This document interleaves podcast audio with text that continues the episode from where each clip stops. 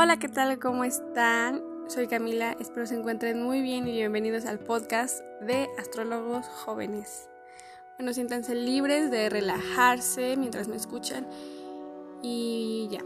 El día de ayer yo estaba hablando con una amiga y nos dimos cuenta de que en todas las redes sociales está muy de moda esto de los horóscopos y que su signo ascendente, su signo solar, el lunar, el Venus, entre otros. Yo, por ejemplo, soy Aries, pero recientemente descubrí que también me identificaba con el signo de Libra. En fin, nos dimos cuenta de que los jóvenes creían mucho en esto de la astrología. Cabe aclarar que nosotros tenemos la idea de que la astrología es o tiene que ver con los horóscopos, pero no es tanto así.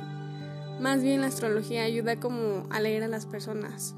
O Luego no sé si ustedes han escuchado cuando dicen que es luna llena en Pisces o en Cáncer o en Libra y así, y que dependiendo de este signo, o sea, bueno, dependiendo en qué signo cae la luna es como nos afecta. Por ejemplo, si cae en el signo de Pisces, pues obviamente todos vamos a estar tristes, ¿no? Porque Pisces es un signo sensible, es un signo de agua.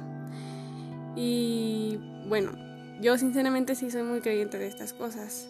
Me he dado cuenta de que conforme más me adentro a estos temas, las estadísticas de mis redes sociales eh, se van oriendo solo a eso. O sea, por ejemplo, ya entro a Facebook y ya me sale mi horóscopo, ¿no? O ya entro a Instagram y ya me sale que estamos, no sé, en luna menguante que cayó en Libra o así. Creo que además los jóvenes están teniendo interés por este tipo de cosas. También resuena mucho esto de la brujería, pero bueno, ese ya es otro tema y ya lo hablaremos después retomando la astrología, que no solo son los signos, las casas que tienen en ella, o sea, también tienen mucho que ver. Esto es la carta natal.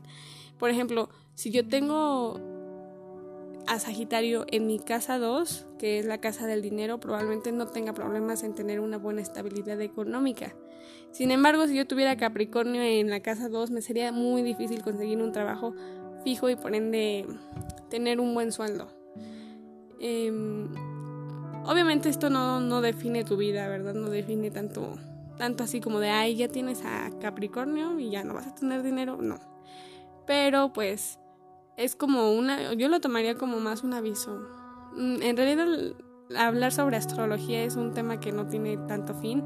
Este, cada vez salen más, más cosas a flote. O sea, este, por ejemplo, que mi signo lunar o el signo lunar es el signo de los sentimientos y bueno, este tipo de cosas que la verdad a mí me agradan mucho y me agrada mucho también que haya más información de este tipo en internet, ¿no? Gracias al internet ya es muy fácil saber este tipo de cosas. Y bueno, finalmente si crees o no, pues ya depende de cada quien. Y, y pues sí.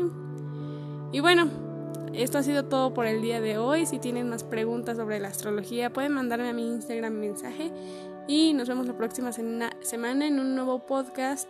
Muchas gracias por escucharme y bueno, nos vemos pronto.